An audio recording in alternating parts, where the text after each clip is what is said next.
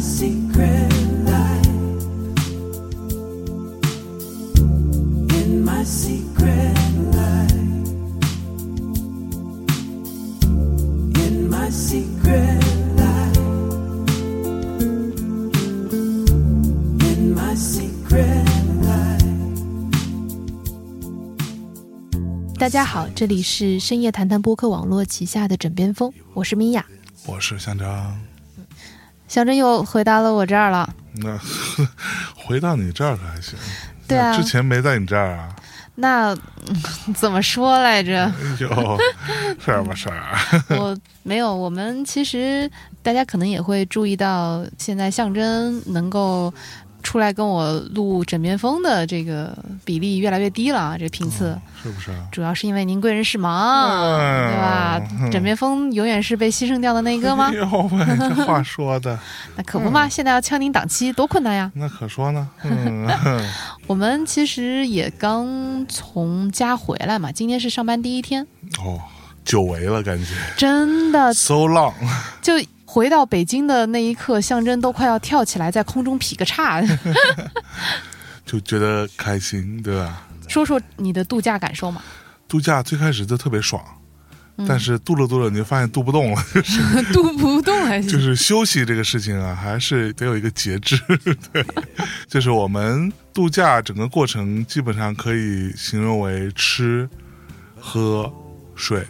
大概就这样就的。吃喝睡，吃喝睡，吃喝睡对，，如此循环往复。。然后呢，吃呢，基本上就是可以用四个字来形容，就是大鱼大肉。对对对，最开始吃觉得嗯真好吃，然后后来就嗯好像有点消化不了的意思，就因为父母啊什么长辈啊，大家其实都很希望我们多吃一点嘛。嗯，就总是一种感觉，我们好像很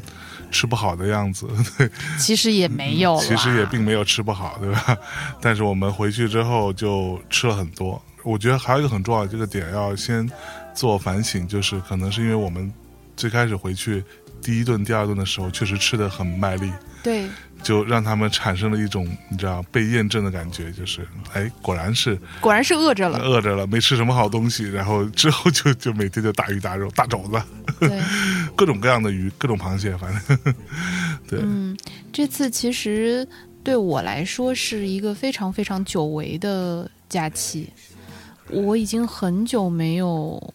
这么长时间的休假和这么长时间的待在家。嗯嗯，因为今年比较特别，第一是因为我的确前段时间比较累嘛，整个人都呈现出一种非常不耐的状态。 对，所以正好借这个假期，呃，我还请了两天假，就是我嗯其实提前两天回去的，因此我在家待了九天。哎，嗯，而且呢，往常呢，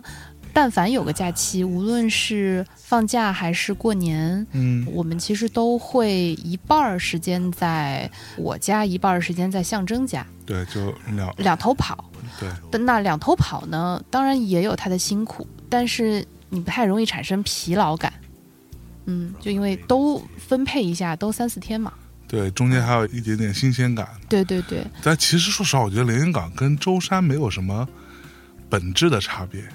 还是有吧。地儿可能或者说吃的没有特别大的差别，但是因为比如你在我们家，那嗯我可能会舒服一点，嗯然后你可能会稍微紧张感一点，但是到你们家去，可能我就会稍微紧张感一点，你就会舒服一点，就是人的状态还是会有变化，嗯略有略有，那么人还是会被调剂的嘛。嗯那这次呢是整个假期其实都待在舟山，嗯。到哦后来一。共回去了多少天？嗯，我九天嘛，你八天，八天。对，在舟嗯舟山待了八天，妈呀！所以的确是很恍惚。到最后两天我有点恍惚了，就是我起来之后打开笔记本，然后摸了一下，就发现笔记本里边都 是水，就非常潮湿。这种感觉在北京是不太会有的嘛。对，对，而且舟山真的嗯好潮湿啊，舟山又潮湿又热。特别热。对，其实我们在朋友圈或者什么在哪看到，北京的朋友们基本上都已经穿外套了嘛，甚至还有穿相对不能算大衣吧，可能风衣这样的。对，就已经对妥妥的秋天了，但是在舟山就还是那种大夏天，大夏天。就我在那个地方曾经有一度。感觉要中暑了。不就感觉怎么有点泰国那种感觉，就、哦特别像对对泰国对对就这天种哪感觉那个非常热。然后每天我们其实也没什么太多事儿干嘛，就是吃喝睡，然后陪陪家人、陪陪老人，说说话，也就这点事儿。除了中间有一趟出去了一趟普陀山， 对，就我们其实嗯那么多年，我跟象征都会陪我爸妈吧，然后嗯上普陀山嘛。这个对其实也说不上什么风靡活动吧，它就嗯是当地人的一种习惯，对， 就是甚至跟这个信仰都不是那么相关。它嗯其实对于当地人来说，它就像你去爬当地的一个一个山，一个山对。啊，就是一这个种意感思觉。对，就就说实话，你们去普陀山跟我小时候去花果山没有什对对么对差，别，差不多。也就是去转一转， 对，转一转。对，但是呢，因为普陀山非常有名嘛，所以除了当地人之外，还会有很多外来的这些 游慕名客，而来的大家都会香客去，所以你就会觉得，那咱们在这边上都不去，是不是也不太合理？所以就每年都会去个一趟两趟的这样子。嗯，但是往年去的时候，其实一方面因为人多，一方面我们往年都是在过年期间去的，对，所以过年时候其实很忙，嗯，你就会有很多这种社交活动。嗯，就一会儿什么东家要社交一下，西家什嗯么拜个年、要聚一聚，所以就是事儿特多。那一般我们就会走一个比较简单的、简版的拜佛路线，嗯。但是今年难得是十一期间上嗯山嘛，所以就走了一全套， 去了一些我都没有去过的寺。不过其实说实话，我觉得好的地方在于普陀山，除了那几个我们以前经常去的地方之外，都是没什么人的。就是我们嗯去了几个寺庙，其实都没有什么人，就对基本上可以忽略的，你可以理解为整个院子里面可能就是我们这四五个人，偶然再加上又进来的两三个人，也就这样。对，对，其实非常安静，非常舒服，嗯，对而且非常漂亮。对，非常漂亮，真的是那种中式的审美的一个，说天花板有有点夸张啊，但是我我个人觉得就是天花板之一吧。但是吐槽点就在于那天其实。特别像拉练，你知道吗？特别像定军向越野 像军训吗？有没有？ 你知道我们，我之前在猛犸象节目里有聊过，我们当时军训的状态就有点像这个。 我们那天是，本来我听妈妈说呢，说是嗯，我们这次就 chill chill 的是吧？ 对就特别啊，慢慢的走啊，对，走到哪儿算哪儿，算哪儿。嗯然后哎，我觉得挺好。那结果那天早上四点半起床，起床，五点半出门是吧？大概是这样对，子。五点半出门，对，五五点半赶出门，第一班船，赶船去普陀山，然后到了之后。再夸夸走，真的叫夸夸走。而且这次我其实疏忽了，我没有带运动鞋，我穿了一双工装鞋， 啊，特别重，对，那个鞋子加一块可能就有十斤重啊，也属于某一种负重定向越野。 对，然后整个过程走到最后就完全颓了，就是走不动了，我真是有点走不动了。 我们最后走了八个半小时，对对对对，就比上班还久，就还对加班了半个小 时，我的妈呀！就一直在走，太可怕了。对那天走了得有两万多步吧，两万七千多吧，我那天看，我回到舟山市区的时候，差不多两万七千 多步，然后啊，成功的占据了我的朋友圈运动榜的封面。 对，然后 之后的那几名就是全部都是我们这一组 对，我人们的一组人，对，霸榜，大概齐也没差多少步吧，反正就是这样子。对，然后象征因为他在一路上都到处要买小的冰饮料，对，所以他还比别人多走了几步，因为对他都要去小店买饮料嘛。我真的发现大家其实不怎么爱喝零度可乐，其实我也不爱喝，你知道吗？ 但是那个状况下就很想要来一个冰的零度可乐。嗯，逛了很多小店，结果要么就是没有，要么就是有却不冰。对， 因为人太多人了，太多，冰已经被人家买光了，这样子就很惨。反正我们那天回到家就轮流洗了个澡， 是吧？然后吃了口饭之后就昏昏睡去。我睡着的时候没过七点。我睡着的时候还没过六点呢， 我大概五点四十多分就就对直接对晕对过去了。对，反正就那天我已经很久没有走这么长时间了，可不嘛就有一种比 Fuji 还累的感觉。哦，真的，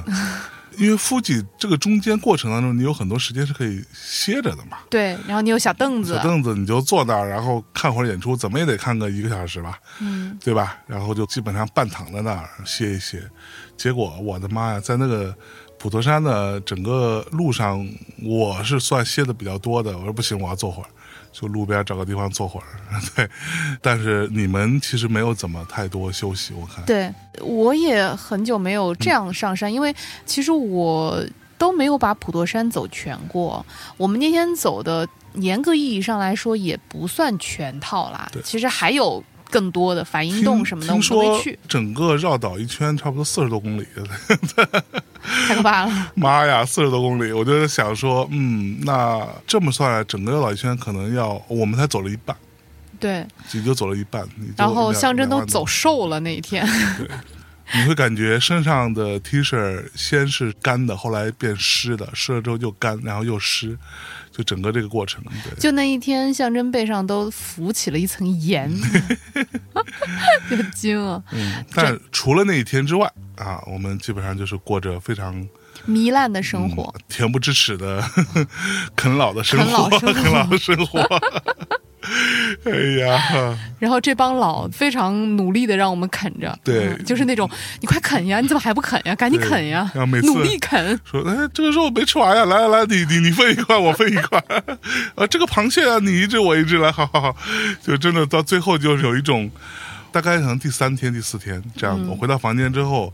掏开了我的包，想找有没有消化的药，马丁林，结果发现没有，我没有带这次，对要不然我就吃了。 米娅老师基本上已经呈现出一种小儿积食的状态。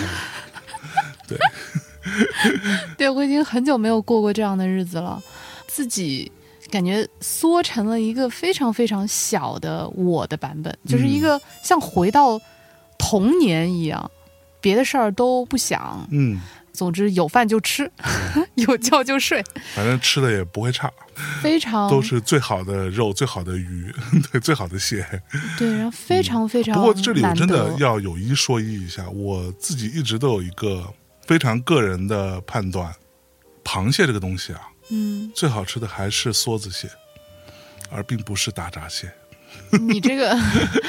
你这个判断从何而起呢？就是从我吃过这么多大闸蟹和吃过这么多梭子蟹的经验判断来说，还是他妈梭子蟹好吃。这就是你嗯的个人口味而已。但海蟹和湖蟹的确味道不太一样。是嗯，我所觉以得哎两个都好吃啊。你这次回去，你有吃到过什么让你回忆起过往童年，还是一个小朋友当然有啦，嗯，哦，你知道各位最好笑的是，我们在普陀山的时候看到了一个印度小女孩，应该是印度小女孩，就是那种头发特别卷，然后特别黑，印度小孩长得特别可爱。完了，米娅就指着那个小孩说：“我小时候跟她长得一样黑。”我说：“不可能了， 你这个就算黑点儿，不至于到这个程度。因为我小时候特别瘦，” 嗯瘦人就很容易被晒 穿，就非常非常黑。嗯，而且那个印度小女孩就是卷发嘛对，我小时候也被我外婆提溜着去烫了一头雷鬼卷，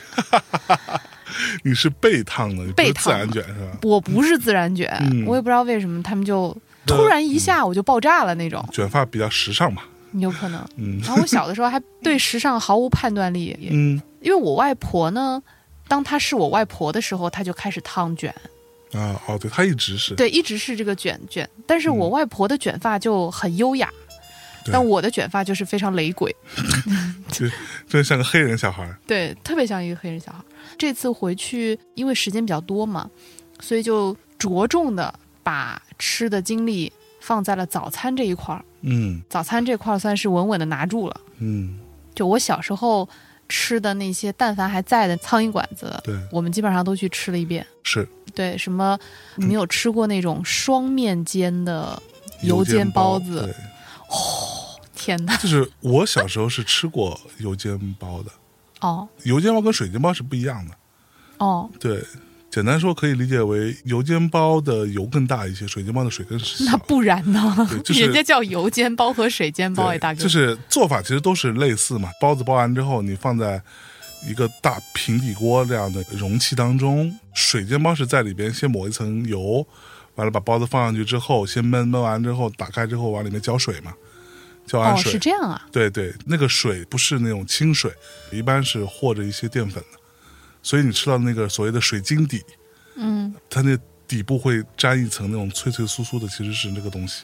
哦，这个我知道啊，、对，然但后我不知道，那你说往里加水，就是这点对淀粉水了，就是加淀粉水，而油煎包呢加的水会少很多，它会基本上是用油把它表层已经煎熟了，完了加一点水，其实是为了让它产生蒸汽，让那个油煎包的内部再熟。哦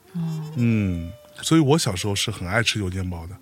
但是我们那边的油煎包是就跟上海做法类似嘛，就是单面煎嘛。哦，我其实没有吃过双面煎的油煎包那，你不觉得双面煎好我吃吗？觉得双面煎油煎包才是 Y Y D S。 真的 Y Y D S，对单面煎油煎包，真的就就你就觉得他没有做完， 对嗯对弱爆嗯 unfinished 的是吧？对，这次我们其实那天正好，因为我们一边在排队排人特别特别多，所以呢给了我们机会，因为我们人比较多嘛，还有我妹妹，啊嗯就我表妹，然后我们三个去吃的早饭，因为我们合理的分配了人力，所以我们吃到了两种不同的皮儿的油煎包，一种是老面。油煎包就是它，其实嗯，你可以理解为是天然酵母自天然酵然母发酵嗯，自然发嗯酵，然后另外一种是用普通的面粉速成发酵做的。这两种面其实味道是不太一样的，嗯就是它的蓬松程度和它的韧的那个程度是不一样的。是我们吃了一下之后，反正我们三个都一致认为还是速成的 好， 速成的好。对，就是老面。这么说呢？没有。其实我说实话，我以下部分非常个人主观，对，就是我在吃了这两种之后，我觉得其实它的重点不在面，是它调的那个馅儿的味道是不一样的。哦，嗯馅儿其实非常讲究的。我们当地呢，舟山的油煎包，它其实里头不是纯肉，嗯是肉打成肉米之后，会跟包括葱啊什么的和到一起。嗯它不会像比如说上海的油煎包那样，它会额外塞一块冻，然后使得可以流对汤。对对它的那个水分是直接和进馅儿里的，对，所以那个馅儿本身呢，它不是一颗圆的，它其对实没有那么紧致。其实这也是我比较喜欢吃的地方，我也因是为的，实话说，就是上海的生煎包虽然好吃啊，它并没有不好吃，嗯，但是对我来说，它的不足点就在于它的馅儿和外边的这个面皮儿没有有机的结合在哎，一起，对啊对对对对它里边就更像一个肉丸子，对，是的，就还蛮紧实的肉丸子，相对紧实吧。而舟山的油煎包就很像我小时候吃的油煎包的那个状态，它是非常有机结合，就连面皮儿本身都会浸满了很多味道。是的，对，然后刚刚说到这两家本身的那个差别，我觉得就是馅儿的不同，而面呢，我不知道大家有没有吃到过一种，你在北京其实或者上海，就是大家都知道，就像我之前说过嘛，很多卖早点的，你会发现它这些早点看起来名字各不相同，啊，嗯地址各不相同，对吧？但是它供应的东西是一样的，嗯对，原因就是因为它其实用的就是那种半成品嘛，嗯冷冻的包子，嗯，半成品的问题，目前为止我觉得口味上没有解决的问题，就是它的那个面比较无聊，本身非什么常叫面比较无聊？就是没有灵魂，就那个面本身就是软软趴趴，还有点黏黏，就非常的没有风骨。什么鬼？对，而舟山的我们吃的这两种呢，这两家都很红哈，但这两种我觉得本身来说面都是好的，就是它风味不一样，但是我不觉得面有那么大的高下之分。自然发酵的这一家呢，这个皮儿稍厚一些，所以就会导致它的的这个，哎呦，说的我饿了，所以 所以就会导致它馅儿本身的滋味没有那么好的进入到面里面，然后面吃起来面的感觉就会更多一些 那我 来啊你来告说诉你，啊。我来好好听我说啊哎。呦呦呦呦，首先，我跟你的判断是一样的，我也更喜欢那个速成的面做的那一家。嗯，我觉得呢，我也开始咽 口水，因为他妈它太好吃 了，太好妈呀吃了。在米娅说之前，我稍微插一句，就是让我觉得唯一稍微有一点遗憾的地方，就在于我们不敢吃太多，对，因为你吃太多，你中午就吃不下了，然后就就不能表演了。就会显得好像对于长辈们的一片好意就不是很珍惜。嗯所以那天早上我们一共像我这么大食量，我才吃了六个小包子，然后吃了一碗馄饨啊，馄饨也值得说，一会儿再说、啊。对，一会儿再说。对，所以就稍微有点遗憾。如果说我放开吃，我应该先吃个二十 个。哦，现在想想那可惜了，哎呀，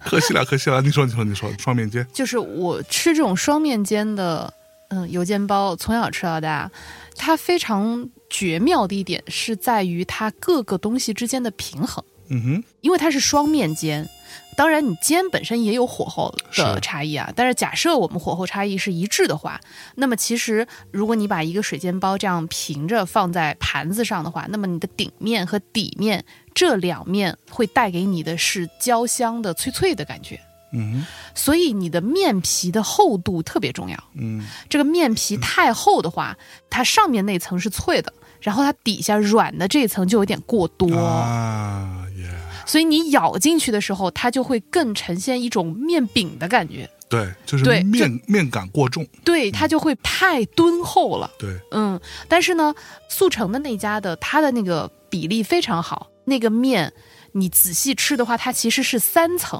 啊，就它顶部是有是有焦香的、脆脆的那个感觉，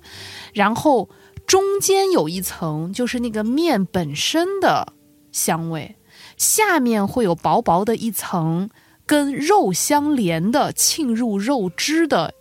一个部分，哦，这样三层才是它的横截面，而这三个分层非常均匀，所以你咬下去的时候，咬在外面的时候，你觉得说哇，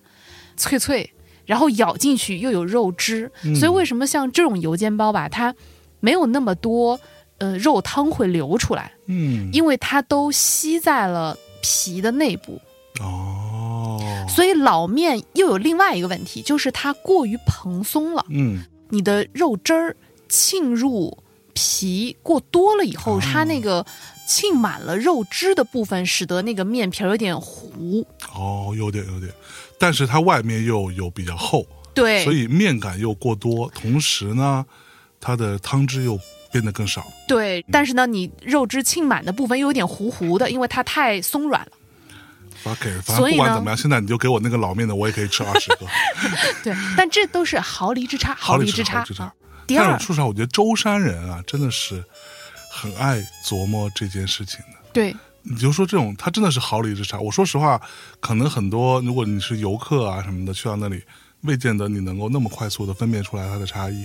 但是这个但你会觉得每家都很好 吃，对，但这个两边的排队的量就不一样了。对对，完我全们不一样。我们在这个所谓速成，速成这个也要跟大家说一下，它不是呃做好的包子，它也是现包的。对，呃只是速成速发酵的面粉。嗯对对对，但它那个包包子，我你知道我在去之前听舅舅说那家有多火，就是我们去排最火的这一家，这家叫什么啊？到底百乐小吃，对，叫百乐是吧？就百乐门的百乐嘛。嗯对，舅舅说啊，这家特别火，因为他是在后厨做完之后，把一整个大锅端到前面来，啊，家家都这样。对吧？嗯，这个也是我很少见的啊。对，端到前面来，然后就说在排队的人就会自己带一个碗，带一个碟子，咵往那一扣，对， 然后就扣住这些就都是我的，都 对，就这种。这是以前对，，现在没有了。现在是大家都拿个号嘛。对你知道在排队的时候，你就会有时候很生气。我那天就很生气，就是在我们前边大概两三个人左右吧，有一个男的，一个讨厌的中年男子在这里一张嘴买四十个，对，就一锅是六十个，对他买四十个，fuck it，真的很生气。那怎么了？那人家也没有，人家就是在那儿排着呀。还好，他买完之后那锅就没了，对吧？嗯，然后我们就一起等下一锅，到下一锅我就等到了。对但那个包子真的是绝。对，的确是嗯，实话实说，各位同学，我在全世界各地啊啊，世界说说夸张了，老外也没没这东西，全国各地吃到的各种各样的早餐跟包子有关的。舟山油煎包，油煎包界的天花板， 又天花板。嗯就是你怎么到处都是天都花板？别水煎包、油煎包，就是煎包界的天 花板，简直吃完之后就说哇，这个对，真他妈没白排，我的妈呀！对，还挺值的。嗯是然后呢， 而所而以且你小时候就吃这个，呃对，但是小的时候其实。因为家家其实都挺好吃的，就你不要太较真儿，每家都挺好吃的。嗯，都还行。对，都很好吃。然后，所以你也没有必要就非得去，因为我们来的日子毕竟少嘛，嗯所以就想去吃一个比较好的。对嗯，我其实以前经常在我们当地有一座小山，那个嗯山叫青龙山，是一个做早操的一个山， 做早操的山就是哦哎怎你么回就是事？爬山做早锻炼嘛。啊，然后呢，在那个山脚下面也有一家小摊儿，它排队人不多，当然它也更丰富一点。像百乐小吃，它其实就只有水煎包和豆浆，对就这两样东西。嗯然后豆浆可以分甜的和咸的，对，呃，别的就没了。那么青龙山下面的那一家呢，它是还会有别的，比如它还会有一些米面呐、荷包蛋啊、嗯就油条啊，就反正之对类别的的吧。嗯所以我跟我表妹有的时候爬完山之后，做完早锻炼之后，就会下来在那边吃，也很好吃的。是嗯，但是百乐这家呢，除了面之外，呃，它的那个肉其实是会比，比如说我们吃的老面的那一家，老面那家也很好，也有很多人排，叫财发。嗯但是百乐要比财发的肉馅更加软一点，啊，呃，是就是肉馅软有一个什么好处？我也不太喜欢你说的那种单面煎，或者就是中间一颗丸子那种，嗯嗯，它就会使得你一口咬下去吧，你咬大了呢，你就把那个丸子整个拖走了，对剩下的就是一张皮儿。你咬小了呢，你就嘴咬里不没到肉它， 我咬了一皮儿，对， 然后就很所 生气。对，但是百乐的那个肉呢，它就会更柔软一些，所以你每一口你都能够均匀的咬到一部分肉。啊，真的，对，然后呢，是是就是你都是皮儿和肉混合在一起的，每一口你都可以咬到。嗯呃，我觉得这个就是，哎呀，YYDS、 Y Y D S。对不过在这个煎包之后的那个什么也特别好吃，馄饨。馄饨。对我们我们是我们买了煎包之后去那家馄饨店，那家有一个馄饨小店馄饨对叫张阿三，张 阿三，嗯，对对，但是它跟印度没有关系，同学对们 啊，跟印度它没有关系不是一个咖喱味儿的馄饨， 好不好？它就是一个特别典型的江浙一带会有的这种小馄饨。对这个馄饨让我吃出了童年的回忆嗯，啊，它是那种特别小的，会飘在汤上的那种嗯对馄饨。就是它的肉含量，但这个肉含量比我童年时候吃的要多。对，对其实馄饨哦，我是到了大了以后才开始吃那种大的馄饨，因为是大的馄饨对我来讲就是饺子， 你知道吗，就是就另它一种形状的都嗯饺叫子。 dumpling 嘛，在老外看来，另一种形状的水饺，它已经失去了馄饨的那种飘飘欲仙的，就这个事情，我还被我妈深切的教育过一次，嗯差点上手打那种。啊，因为小时候呢，在我很小很小的时候，我们家那时候是冬天，我爸很喜欢带我去公共浴池，嗯就因为可以泡嘛，就家里边是不能泡的，嗯就只能去公共浴池泡澡。嗯然后他就会挑一个，我现在都还记得，因为我老家在连云港嘛，连云港有个浴池叫黄海浴池，够大的呀，黄 黄海牛不牛逼，对吧？就跟北京有个清华池一个意思是吧？ 华清池、清华池清、华池，华清池、华清池、清华池、清华池，哦这两个不一样。清华池，就郭德纲那个不老说，我清华毕业，哪哦儿清华池毕业的？ 对，就是北京有清华池，我们那就有一个这个黄海浴池，以前是那种国营的那种浴池。嗯啊，这个浴池我印象特别深刻，就是进去之后你会发现有各种各样的这种老大爷什么的，其实他们也泡完了，嗯但就在浴池的休息区待一整个下午，嗯然后打打牌啊，抽抽烟，喝喝茶，吹吹牛，干这种事情。我爸每次带我去那浴池，其实我是很不喜欢泡澡的，小的时候，对，但是我爸很爱泡，我就在旁边冲个淋浴什么的。出来之后啊，我爸每次我印象特别深刻，他会带两只橘子，嗯冬天从外边儿骑着自行车把我放在这个后座啊或者前面的那个横梁上面，具体放在哪儿是我当时长多大对，嗯然后哎带两只橘子，橘子在外边就冻得特别特别冰。嗯你泡完澡出来之后啊，这个橘子放在你的储藏柜里边儿，它还是很冰的。我嗯，爸每次跟我说：“哎，吃个橘子，吃个橘子降降温。 象征的说的这个橘子吧，我都已经听他说过很多次，因为每次我在家泡澡的时候，象征都会那个对对就都会默默的端进来一个水果，然后就是 就是因为我当时泡在那个缸里，就觉得自己就很尴尬，就是那种下在一碗汤里的感觉。然后象征就默默的敲敲门，然后端进来一个水果，跟我说吃点这个什么什么水果，然后降降温。对，因为降温这两个字，我第一次听说就是我爸这时候说的，哦，我都不知道什么意思。那时候，那时候我还没上学，就可能不知道什么是降温啊。他跟我说什么是降温，然后吃完这橘子之后，哎，穿好衣服，然后他就会骑车带我回家。回家路上会路过一个桥，我们那儿一个很著名的桥叫解放桥嗯，啊，可能全国各地都都有这个桥呃解放桥连着解放路， 你知道吧？然后解放路旁边是民主路，你 看看对不对？然后那个会跟它交叉的应该就是建国路了吧？建国路，然后还有个人民路，大概就是这样子，对对吧？人民路应该是跟建国路呃在一起的。人民建国嘛， 你看看，对，特别合理。路过这个桥，在桥头就会有一个这个人呢，据我妈说是她以前的同事，嗯，然后很早就办了什么内退啊之类的，就出来卖馄饨。他就是一个三轮车，三轮车上有两口，它不是锅，好像类似于那种铁皮桶一样的东西，就特别大。你在我们在日本不是看到过那种做拉面的，它也是这种大桶嘛，对，其实就类似那样的，就是那种圆柱体，然后底下有两个炉子，烧煤的、烧柴的，这样子在里面咕噜咕噜咕噜。其中一口是那种清汤，啊，这个清汤是用来煮馄饨的；嗯另外一口呢是里边堆满了大骨头，啊，据我判断应该是猪的大骨头，煮这个猪骨汤。完了，哎，你要吃很便宜，那就是哎拿一个那种我不知道，就这次我们不还说嘛，他会拿一个那种冰棍儿的那个签儿，嗯，就是一个扁扁的，对，像是我们去做核酸时候给你压舌头的那个签儿一样的东西来包馄饨，用那个签儿垮一点儿、崴一点儿嗯那个馅儿。其实有很多馄饨里边都没有弄到什么馅儿，嗯对，但是它就有那个味儿嘛。那馄饨皮儿也是跟你们那儿一样，也是透明的。嗯煮完之后，哎，捞出来，这边儿有旁边堆着很多很多大白碗，这个碗里边就放好了各种已经预先放好的调料，调料中包含了什么呢？我们那儿的馄饨哈，包含了虾米、小虾米啊，然后呃香菜，我们那时候都没有什么人说不吃香菜这种说法，还有葱，还有一点点的盐、味精什么之类，就类似于这样的东西，然后旁边大骨汤舀一勺，咵放进去，这就妥了。每次到那之后，我爸就停下来，然后他跟我一人一碗。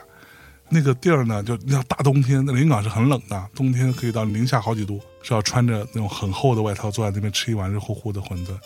吃完之后，我爸跟我说：“回家别跟你妈说啊， 回家你就可能吃饭吃晚饭就有点吃不下去了。所以每次出来洗完澡回到家，我妈都会发现我们好像这两个家伙好像吃今天晚上这晚饭是我做的不好吃吧 之类的，就食量没有那么足。所以在舟山吃的那馄饨，深刻的勾起了我这个回忆。嗯。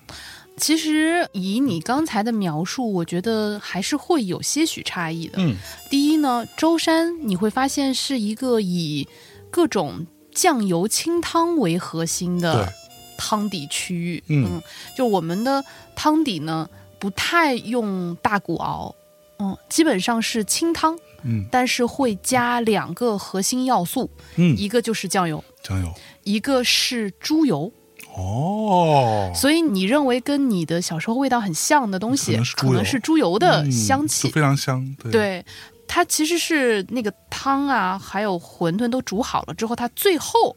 它会放一点点猪油哦、进去，嗯然后然后就它会迅速再融化对，然后飘在那个啊那上馄饨面。也绝了，那馄饨我大概其刚刚在吃完二十个那个油煎包的前提下，我大概其我能吃 三碗。其实原则上啊，原则上就在不怎么撑的情况下，嗯，我们当时是买了油煎包之后去的张家三，然后张家三全是人，我的哎妈呀！以前也是，现在张家三已经很大了，嗯以前大概是现在四分之一这么大，哦，就很小很小，是而且特别特别 破。嗯，现在已经是一个一个非常豪华的状态了，是吧？就是就相对是来相说对来说就是豪华对状态了。但嗯其实也还很破。现在还是很破，嗯，嗯，它没有别的东西，它就只有馄饨，只有馄饨，嗯，就非常的垂直， 就非嗯常垂泪，你知道？它没有，好像还有油条吧？哦，对，有油条，有油就条只有油条和馄饨，对，就这两种，它然后连连个豆浆都没 豆有。浆都没有，对，豆浆都没有。那个馄饨呢，其实，呃，如果大家有幸， 可以有幸还行。就如果大家有时间啊、呃去到张阿三的话，它嗯其实所有的馄饨就是一种标准化，就只有一个 SKU，、哦啊是唯一的差异是量的大小，就是馄饨的个数，对个数差异。然后它那个馄饨里面的这个也很牛逼，就是我觉得舟山在这件事情上很厉害，它的比例非常均衡。嗯因为如果你的肉更多，比如说我们在最后一天回北京之前，我们其实是回了宁波家里一趟，对然后在宁波家里，我爸也做了一碗馄饨。啊，但是那个馄饨呢，就是我爸觉得特别好，因为肉特别多。哎，对我刚刚没有说完，就是这个，就我不是被我妈教育嘛，嗯就我妈说那有什么好吃的，嗯她能做的我都能做，嗯，然后我妈就特别拿像你妈说的话。对，拿一整只鸡， 嗯熬鸡汤，嗯鸡汤里边熬完之后再加那个猪，应该是大腿骨之类的，嗯就是熬出来汤白白的。嗯，完了，他就是那种，嗯他我要争个输老赢，娘知道吗？老赢定了娘要赢定了。 然后他就包了一碗馄饨，那个馄饨就是我说的那种，你也吃过嘛，嗯，馅儿特别足。对，啊，那怎么说呢？你说不好吃吗？也好吃的，但是我还是更喜欢， 就是你知道江浙有一种说法叫做喝馄饨，对，对，它不是吃馄饨，就是那个馄饨其实是用喝要的。对，它是要飘起来对，的。飘飘的，它就是像一碗汤一样的东西，对啊里边有点馄饨，就这样子。 所以我吃完之后，我觉得还是外边的好吃，然后被我妈就差点就要动手打我，说你这小孩儿什么这也不懂，什么你看这肉多多，他们那些不舍得给肉什么的， 对，等一下，这个节目出街的时候，我会把链接发给 妈妈。不过说实话，他的做法确实是更健康，或者说更好吃就，whatever。但是对我来说，它我已就经失去了野失性的去味了，道对对对，就是那种就一个没有那么性感。对那一个皮儿捞上来里边都没肉的那种感觉，反而更好，你知道吗？就是贱，那个张嗯阿三呢，它其实还是有蛮多肉的，但是它的比例控制的很好，就是它依然维持在一个很鲜的、飘飘欲仙的状态，嗯然后它也是完全都是浮在水面上的。对，但是呢，这个馄饨又嗯让你觉得是有货真价实的，哎，有料，有料，嗯对，就非常好，就不像人家那种只能喝到点皮儿。对，然后再加上呢，它的皮也很特别，嗯，这个皮呢，它介于燕皮和普通的面皮的中间。哦，它其实跟比如说我爸后来在宁波做的那碗，那个就是普通的工业面皮儿嘛，嗯对吧？就是那种机器做的那种个应馄该饨皮儿是。叫某种什么大馅儿馄饨之类的没有没有没有，那不是那个，其实还是在小馄饨的范畴内。啊。嗯，但是它的那个肉的颗粒比较大，嗯，那肉大概是张安三的馄饨的两三倍倍，。哦三倍，三倍左右，对对对对。然后如果要到大馄饨，可能要到十倍的样子。十倍不至于，十倍你再吃一颗大丸子 了，嗯，撒尿牛丸那种、嗯对十倍，嗯，所以张阿三那个呢，就是正好，基本上它的那个面皮儿煮完之后，它会呈现半透明的状态，但它又不会像燕皮馄饨那样，你觉得那个皮儿吧过于爽脆了，嗯，嗯，就是对它依然是在一种面皮儿的感觉，然后但是呢，我相信它里面可能加了一些燕皮馄饨那种就肉的部分，嗯，使得它的这个面皮儿一张飘在水上的时候是很舒展的，对就它不像泡了水之后那个面皮儿就糊开了那种，哎嗯呃，所以就非各常位好，同学，这个馄饨皮儿就是浪漫，的确是嗯很、很好吃，非常好吃。嗯哎呦，说的我馋死了。呃，然后呢，舟山当地是有一种辣酱的。嗯，这个辣酱是我在别的地方其实是没有吃到过的。舟山人其实是吃辣的呃，不不不不不，这嗯这个辣酱就是辣的顶峰了， 啊辣的天花板了，再辣不行了。嗯，我小的时候，这可能是我唯一吃辣的机会。嗯它的这种辣酱呢，首先它不是这种油泼辣子那种油状的，嗯嗯，它其实是一种水和酱状的对，东西还，蛮稀的，其很实。稀。嗯，整体我觉得它可能更偏近剁碎了的剁椒嗯嗯，的味但是道，更加细。对，就它是对那种剁椒粥。嗯，对对对对 对，就那种感觉。就是我们说剁椒，你会想到的那个皮儿啊，就是辣椒皮儿和辣椒籽儿的那个质感还是在的。对它没有那么细，但这个就还蛮碎，就感觉好像剁椒又用搅拌机又过了一遍的样子。对，然后同时呢，这个辣酱除了辣之外，它其实是调味过的。嗯，我自己的直觉是觉得它应该是泡过，拿比如说一些调味料泡过之后，它可能甚至还有一些小小的发酵，嗯，然后再把它碾碎或者是搅碎，变成一种糊状的东西。嗯，然后它也没有那么鲜红。嗯嗯，比如说我们在吃油煎包的时候，其实是会加一些醋，然后再加一些这个辣酱进去。对，不过这个部分要讲一下，就是舟山的油煎包它是配那个料的，对，每一份之后它里边会放一个小塑料袋 儿。哦，没有没有，那个不是标配，就你可以选的，哦，你是可以选不要辣是还是辣。哦，它的这些调料包是在买油煎包的时候，它旁边就有一堆，它就嗯会抓一个给你。对，然后你就可以把它戳开倒进去，就直接蘸着吃了。哎呦，是的，好是吃的。。嗯、这种辣酱也是我在别的地方没有吃过，然后它也没有那么辣，嗯，它的质地其实非常像海南的黄辣椒酱，啊，有点有点，有点嗯，但是黄辣椒酱大概是数倍于它的辣度，对，它不太辣，其实大致就是这几个。然后嗯那天我们在舟山的时候，正好我们有一个大内的设计师小王，嗯， 他也正好在舟山，而且他正好在溜达的时候，正好溜过我们家楼下，对，特别巧，嗯嗯，所以我们就下来一起散了个步在海边。嗯，我也把张阿三推荐给他了。他作为一个东北人，不知道他觉得好不好吃。下次来可以问一下他。嗯嗯嗯嗯。所以呢，就有这些早餐的洗礼之后，就觉得，哎呀，反正你我们日常其实不吃早餐的嘛。嗯，很然少后吧？对，然后我们呢日？常吃早餐一般就是还 没睡， 然后对才会吃。对，或者一杯咖啡可能就是早餐了，嗯所以凭空又多出了一顿正餐，对，就更加吃不下了。 然后啊中午哦一就更吃不下了。对，然后一是整天都感觉就是不断的在那里吃，嗯，嗯，你知道到最后我不是在我的要求之下做了一个那种平民食物嘛？哦，对番茄炒鸡蛋，对，西红柿炒鸡蛋， 对， 胸炒鸡蛋，对西红柿炒鸡蛋，对。嗯，为什么呢？原因就是因为当你长期大鱼大肉之后吧，不知道这是某一种内心的召唤、野性的呼喊，还是某一种奇怪的想要吃点平民食物的念头。什么叫平民食物？番茄炒鸡蛋不好吗？我为什么爱吃番茄炒鸡蛋？你知道吗？就是我刚到北京来工作的时候，那个时候没有外卖的嘛，你能够赶得上人家小饭馆儿开门的时间你就吃，赶不上你就吃不了了。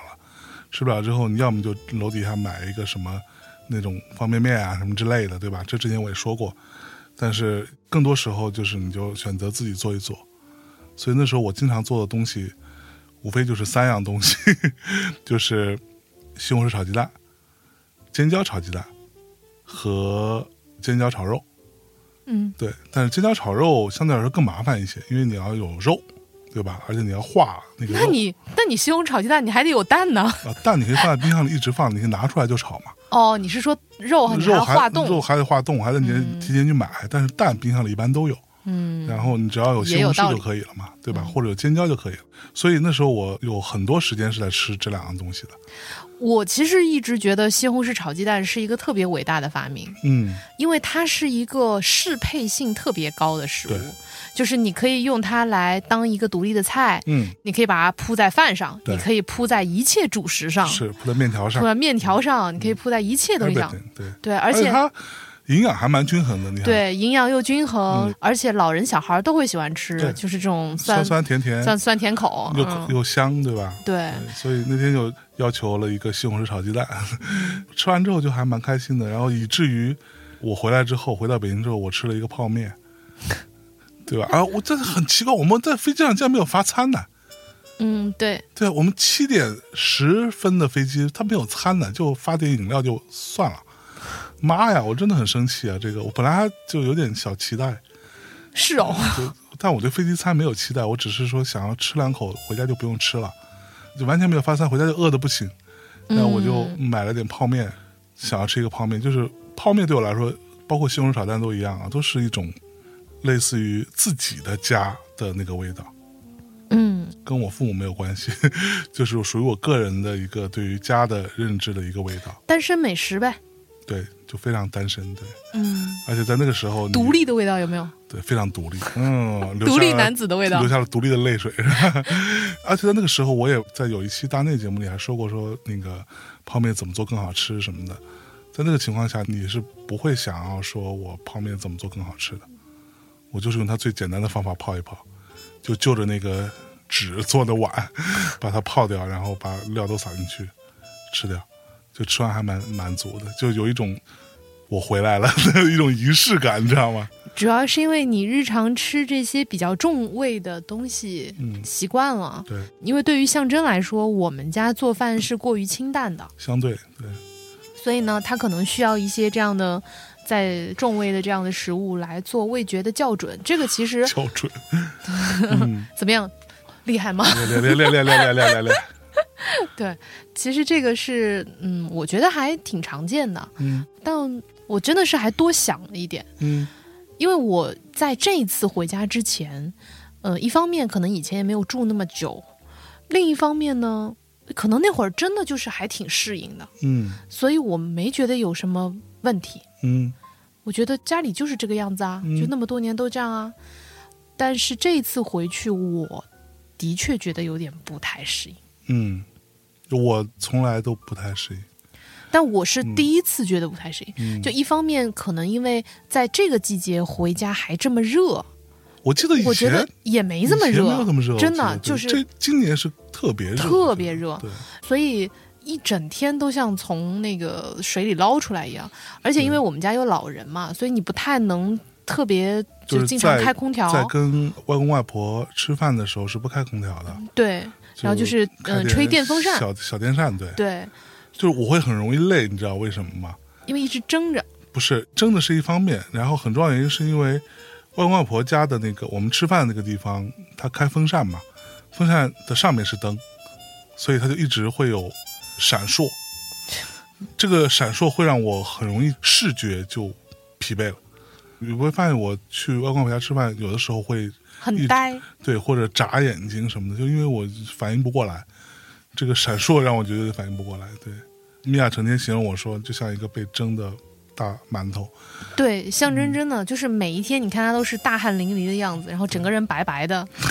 就像一个就感馒觉头。冒着热气儿呢，是吧？对嗯那所以呢，一方面是因为真的太热了，嗯，不是很习惯。第二呢，我觉得可能也是我在北京待了这么长时间，所以我可能已经身体调教到了好像对于干燥的气候比较适应的状态，嗯所以回到舟山我也会觉得湿。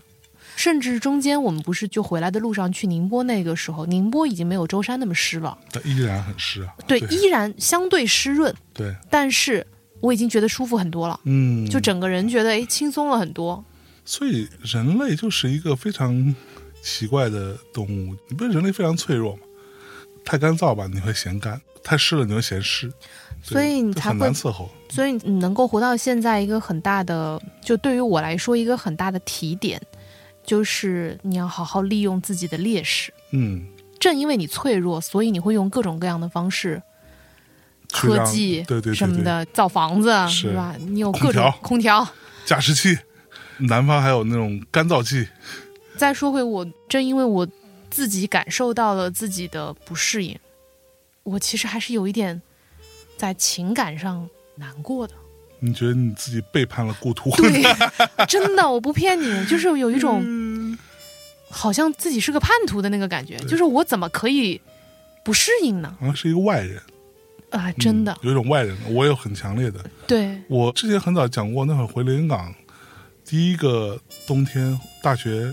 回连云港，然后不是生病嘛，去看医生就上吐下泻的，然后医生说水土 不服嘛，然后我就惊了，我说我水土不服啊，对，就是这种外人感，嗯我没有想过我会有，所以那天你可能没有注意到，就是我们带小王出去散步的时候，嗯象征跟小王，你们一边在聊天，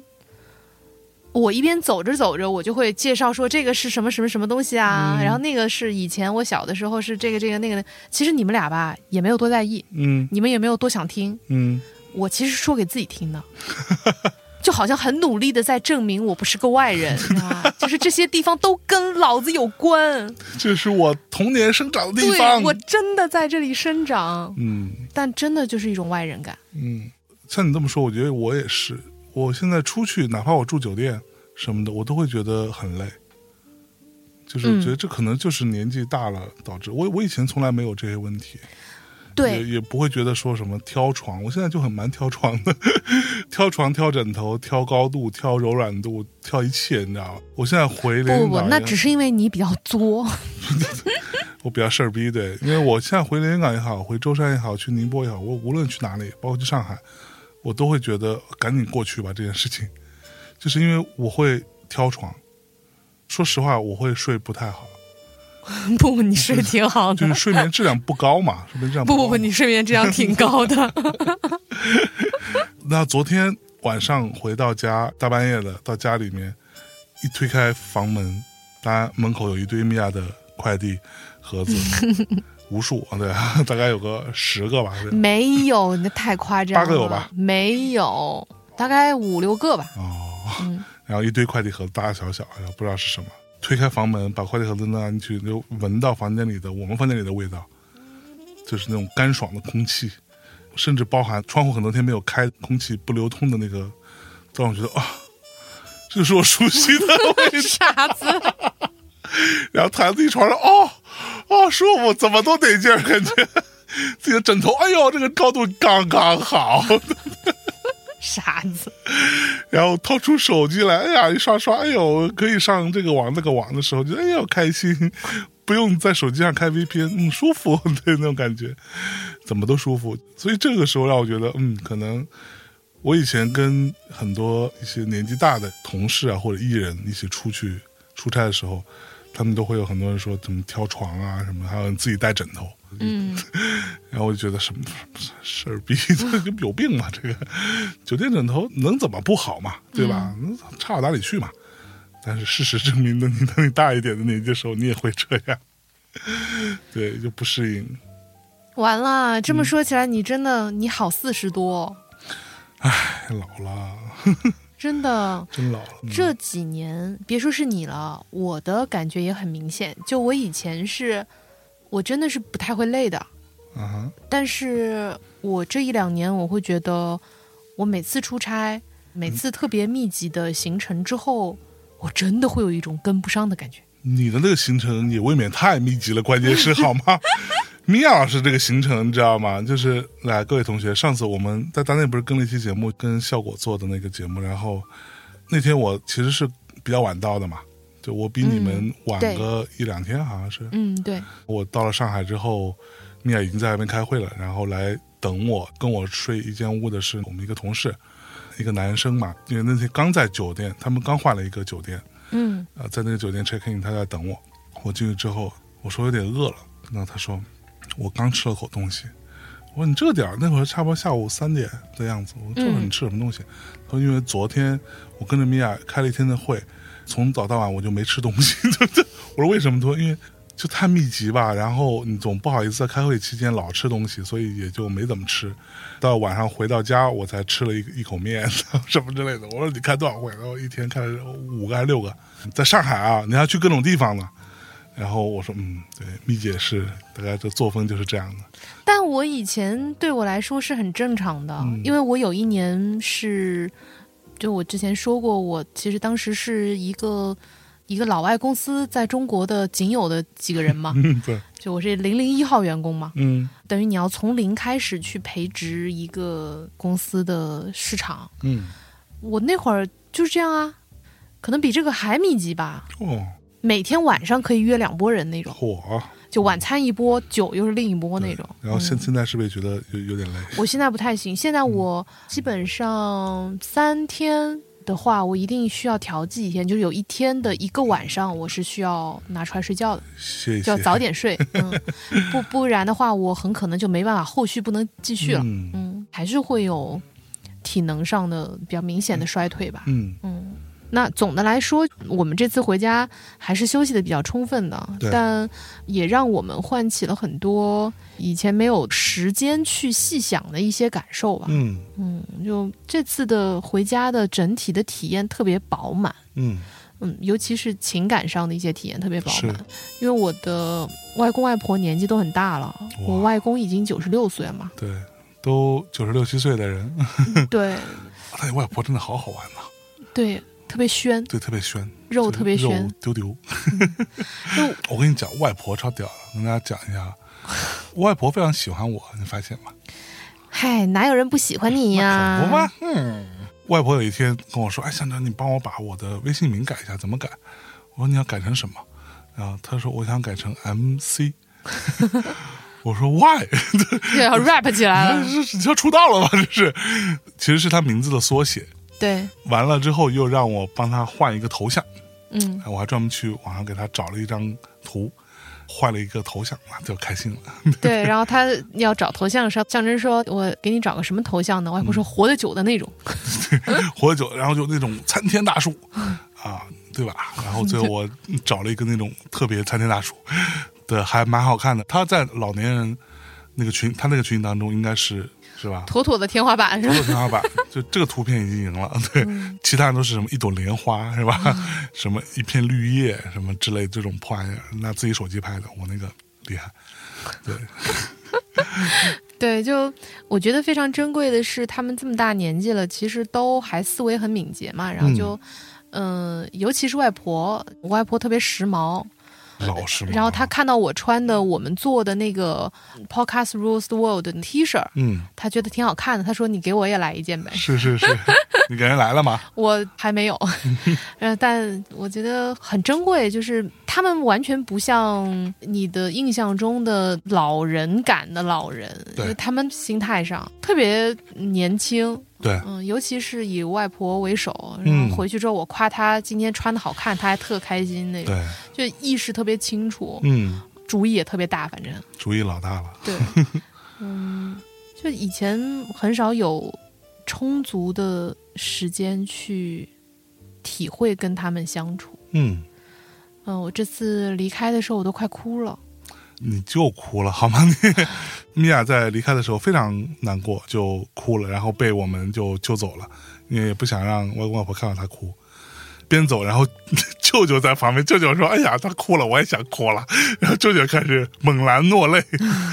猛然落泪，猛然落泪还行， 猛然落泪，对，我外公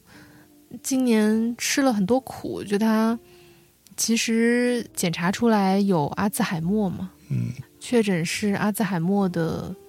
中晚期。但他还是蛮清楚的，对，就是我在的时候，每一分钟我觉得他都很清楚的。嗯我还跟他还外婆，我和我妈，我们四个人还打牌来着。嗯嗯但之前吧，可能有一些比较明显的症状。嗯，我外公可能是我遇见过最聪明的人之一了。我从来不觉得他会跟像阿兹海默这样子的病症有任何的关系，嗯但是没有想到，就我觉得他一定很害怕，嗯然后一定很难过。就你想象一个跑步特别快的人，然后他腿断了那种，嗯，就是在他最擅长的事情，在他最拥有天赋的部分上，恰恰是他的病灶所在。嗯一瞬间，我会觉得，可能冥冥之中真的有一种力量吧，就是他给了你什么。在你垂垂老矣的时候，他会把你最引以为傲的东西全部收回剥离下来，嗯，全部收回。那完了，那我这么聪明，我该怎么办我妈那天说，越聪明越容易得阿兹海默，啊？然后我那当你应时该就就嗯没事了当，时我就觉得说，哎呀，我完了，完了，我完了，你应该没事了。你才没事呢。 我们还要真当是小标兵 是吗？是哎呀，反正我我真的特别特别难过，我嗯觉得他吃苦了。他也算是还蛮蛮厉害的老头。对，而且他其实，比你如说像我的们妈呀，就是九十七岁了，真的是，然后我们在聊天的时候，他会跟我讲工作呀，呃所以在节目的最后，就如果说在听枕边风的各位朋友们，你们有任何人有其实是对阿兹海默这个病非常了解的医生或者是研究者，嗯，我很希望你可以跟我们联络，嗯请在微博或者是在公众号给我们留言，嗯嗯嗯，我们会联络你，因为我非常希望更多的去了解这个病症。嗯一方面我想跟你请教，另一方面我也希望有机会的话，我可以把它作为节目来跟更多的人分享这种病症吧。嗯，我们都会老的，嗯我们都会有一个几率，无论是不是这种病症，但是总有一天我们会因为年龄、年纪的问题而失去我们的知识。嗯嗯，所以我想更多的去了解这个过程是怎么发生的，以及包括周围的亲人，我们还能为他做些什么。好的，嗯，那就这样吧。那就这样吧，嗯感，谢大家再收说听我吧都要难过了。嗯，我要去安慰一下蜜姐。那今天的节目就到这儿喽。好的，嗯，谢谢大家收听，大家晚安。拜拜。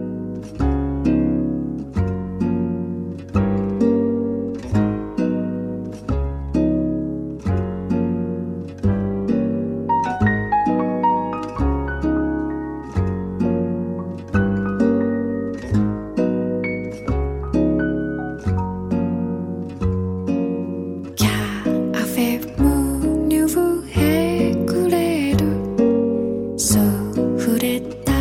de ton petit foule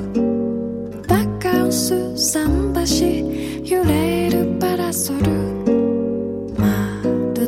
beaucoup à colocomoche In broad daylight, you know distancing 波のリズムゆらり In broad daylight You're all distancing マシュマロ空追ってるムニューラタトゥイユコーヒーポートフフォンドボーバカンス灯台泳ぐマヌカンまるで君は黒くまた In broad daylight you low distancing 風の音色ふわり In broad daylight you low distancing ウクレレ空